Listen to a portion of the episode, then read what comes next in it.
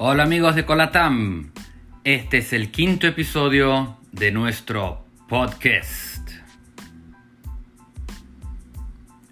Y solo recordando que ahora, a partir de la semana que viene, que es realmente la verdadera semana de las mujeres, no que no sea el mes o el año, pero toda esta semana nosotros tendremos una semana especial llena de actividades, sí, un montón de actividades, donde nosotros tendremos nuestra primera semana de webinars. El día 10 nosotros tendremos para el público brasileño nuestro primer webinar, que va a ser solo hablando de plataformas de divulgación. Entonces, el día 10 a las 2 de la tarde, hora de Brasil, nosotros tendremos como invitados a Luis Pérez de Instant Group, a Fernando Aguirre de Coworking Brasil y a Diogo Cortés de OND. Nosotros hablaremos sobre qué podemos esperar de todas esas plataformas, qué podemos esperar, cuáles son nuestras expectativas y realmente eh, decir cuáles son las verdaderas, eh, los verdaderos usos de todas esas plataformas.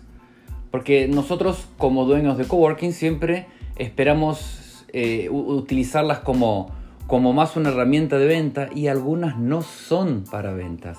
Entonces, por eso participen. Nosotros decimos que es para eh, el público brasileño, pero si ustedes latinos de habla española pueden participar, serán muy bienvenidos. Entonces, el miércoles, día 10, 2 de la tarde, hora San Pablo, el primer webinar de Colatam para Público Brasil. Entonces, plataformas de divulgación, ¿qué podemos esperar de ellas? El día 11 nosotros tendremos ahí para todo Público Brasil y Latinoamérica, habla española, otro webinar a donde hablaremos de facultades americanas. Podemos hacerlas adentro de un coworking. Entonces tendremos como invitado a James Dutram, que es el que cuida de toda la parte de divulgación y de cursos para Latinoamérica. Entonces él hablará sobre los cursos, sobre qué se puede hacer, qué no se puede hacer, eh, facultades, posgrados, cursos libres y también va a hablar sobre esta nueva parcería, sí, la nueva parcería que tenemos de Colatam con la Facultad de Arizona. Entonces, todos los coworkings que estén asociados a Colatam tendrán algunas, creo que no, voy a dejarlos un poco curiosos. Entonces, el 11 a las 3 de la tarde, hora Buenos Aires, hora San Paulo, nosotros tendremos un encuentro ahí con Justin Dutran de la Facultad de Arizona y quien llevará todo, todo este, este webinar es nuestro Country Manager Chile, Juanjo Gutiérrez, que es quien cuidará de toda la parte de educación, esta vertente nueva de educación de Colatam, junto con Airi Minor. Pero ya sepan que ahora nosotros tendremos una nueva, una nueva novedad para ustedes, que es esta unión entre la Universidad de Arizona y Colatam. También recordando ahora que todos los martes, ahora por definitivo, nosotros tenemos un encuentro 9 horas de la mañana, hora México, mediodía, Buenos Aires. Nosotros tenemos un encuentro en... ¿Dónde? A ver si se acuerdan. Ah, muy bien, en Clubhouse. Con el liderazgo de Airi Minor, nosotros tenemos el encuentro de comunidades. Crea comunidades fuertes, cómo crear comunidades entonces, con Eri Minor y conmigo, Matías Vázquez, tenemos un encuentro marcado todos los martes 9 de la mañana, hora México. Entonces vamos a hablar de comunidades, vamos a hablar de coworking, vamos a hablar de business center, vamos a hablar de todo. Entonces, cómo crear comunidades fuertes, cómo crear comunidades con reto. Entonces, los esperamos ahí. Todos los martes, 9 de la mañana, hora México, 12 horas, hora Buenos Aires. ¿sí? Los encontramos. Y ahora, entrando un poquito en toda la parte de noticias y cómo no puede faltar, sí, vamos a hablar de nuevo de WeWork. Como nosotros ya habíamos hablado la semana pasada, de que posiblemente ya habría un nuevo acuerdo entre WeWork y Adam Newman. Esta semana por fin ya han entrado en un nuevo acuerdo. El ex director ejecutivo de WeWork, Adam Newman, y SoftBank por fin anunciaron el viernes pasado que habían resultado su disputa legal, abriendo camino para que WeWork se hiciera público, solo 16 meses, no sé si se acuerdan, donde nosotros también ya habíamos hablado qué tipo de, de, de, operación bursátil iban a abrir, todo eso. ¿sí? Entonces, The Real Deal informó esta semana que la batalla entre WeWork y SoftBank por fin ha terminado. La compañía de WeWork demandó a SoftBank en el Tribunal de Cancillería de Delaware después que SoftBank Group se retractó de la compra de acciones de WeWork por valor de 3 mil millones de los inversores. Esta semana, WeWork y Adam Newman llegaron a un acuerdo con SoftBank. Según The Real Deal, el acuerdo reforzará el control del conglomerado japonés sobre WeWork, al tiempo que le dará a Newman una ganancia financiera inesperada en su salida. Newman cobrará 480 millones de dólares en acciones a SoftBank a cambio de que se mantenga alejado de su puesto en el WeWork Board.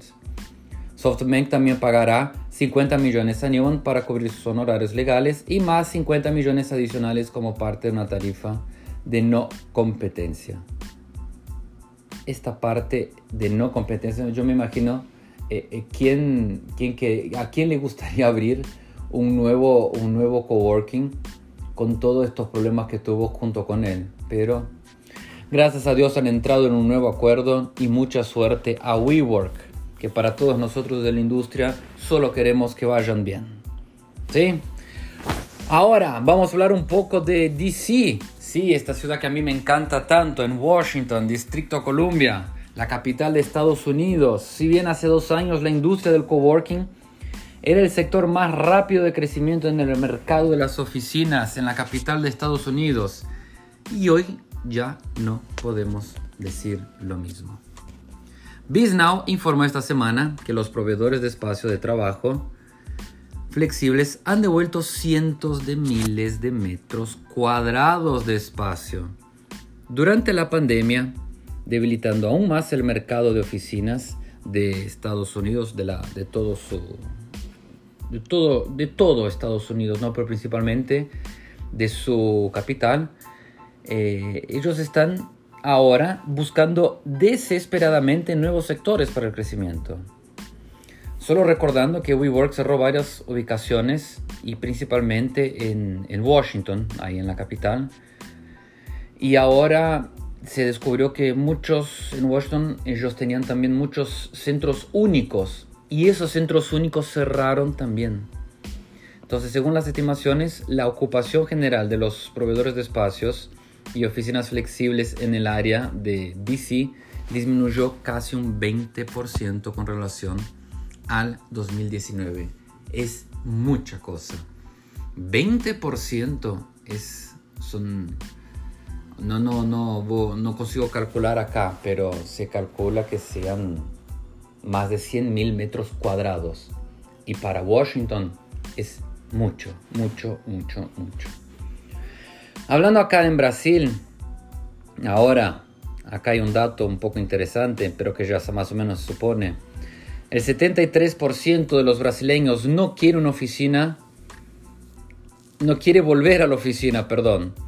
73% de los brasileños no quiere una oficina completa en casa y tampoco quiere volver a las oficinas.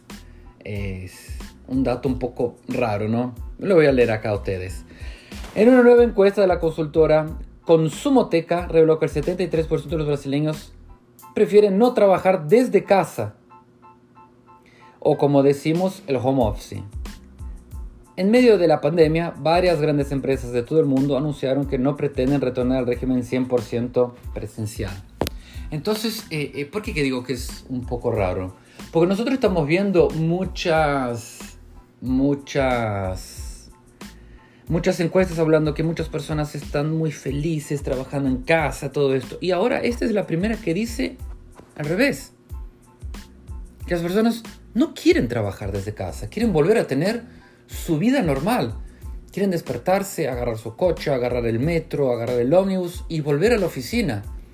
Quieren tener una vida normal, quieren tomar su café, quieren salir para almorzar, quieren encontrar a sus amigos adentro de un coworking, adentro de lo que sea. No aguantan más quedarse en casa. Entonces lo que nosotros estamos hablando es, por ejemplo, mucho se habla del Anywhere Office, de trabajar en cualquier lugar. Entonces las personas ya no aguantan más. Nosotros eh, la semana pasada conversamos con dos heads de oficinas de, dueños de agencias de, publicidad. Pidieron que no, no, no digamos los nombres porque todavía están haciendo el home office. Y ellos lo que nos han comentado es que cuando termine lo que la, la ciudad de San Paulo dice, el término cuarentena, ¿no? Entonces eh, la ciudad utiliza ese término. Cuando termine ese término y, y, vuelva todo al normal, todas las personas van a volver, no van a trabajar más en sus casas, porque lo que ellos están hablando, que es lo que ellos llaman de la eficiencia y toda la parte de entrega, está muy debilitada.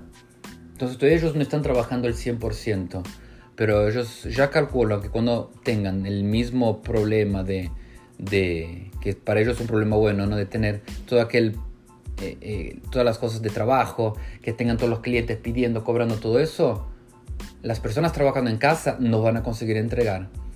Entonces, cuando termine todo eso, todas las personas vacunadas, ya con todo esto controlado del COVID, todos volviendo para las agencias. Eh, solo un dato acá que fue levantado del, del Censo Brasil acá, que casi, casi 400 mil casi 400 brasileños trabajaban en coworkings. Entonces lo que nosotros calculamos que con todos estos cierres de oficinas, todo eso, es posible que más de un 50% de ese número vaya para coworkings. Entonces, eh, coworkings de São Paulo de Brasil, prepárense. Esperemos que para la mitad de este año y el comienzo del año que viene sea el boom de los coworkings. Y ahora para terminar vamos a hablar de Japón, sí. Ahora puedes trabajar rodeados de gatos para que seas más productivo. Dado que en Japón el teletrabajo llegó con todo, los espacios de coworking tienen una gran demanda, especialmente en la inmensamente poblada Tokio. Sin embargo, si un puesto de trabajo en una tienda privada o en un Starbucks no hace fluir tu creatividad, tal vez un compañero felino lo logre. Eso es exactamente lo que obtendrás en Sanchaco, ubicado en el barrio de, perdón los japoneses, y no lo sé hablar, pero se supone que sea Sanjenjaya. Este espacio de coworking te permite trabajar con varios gatos adoptivos en la misma sala. O sea, no, adelanta ser pet friendly, pero ellos te traen los gatos y te ponen como uno, dos, tres, hasta 20 gatos.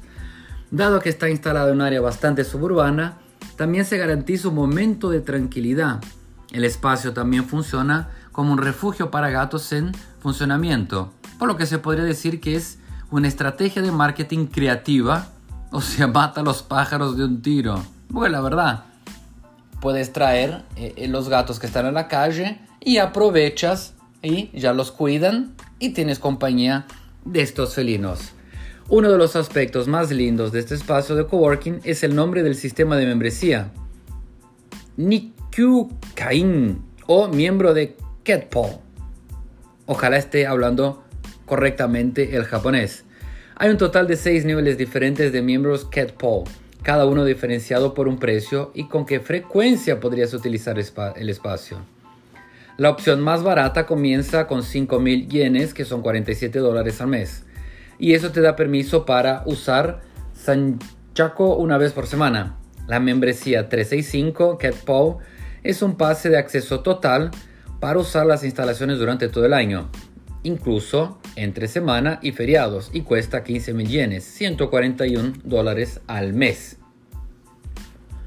puede ser caro para algunos, pero acordate que los fondos se destinarán a servicios públicos, Wi-Fi y lo más importante, todos los suministros para cuidar a los gatos en la residencia. Entonces, si amas a los gatos y necesitas de eso para producir, estás en el mejor lugar del mundo. Entonces ya sabes, si estás en Tokio, cansado de trabajar en lugares como hoteles, cápsulas o lo que sea, considera trabajar en, en ese lugar.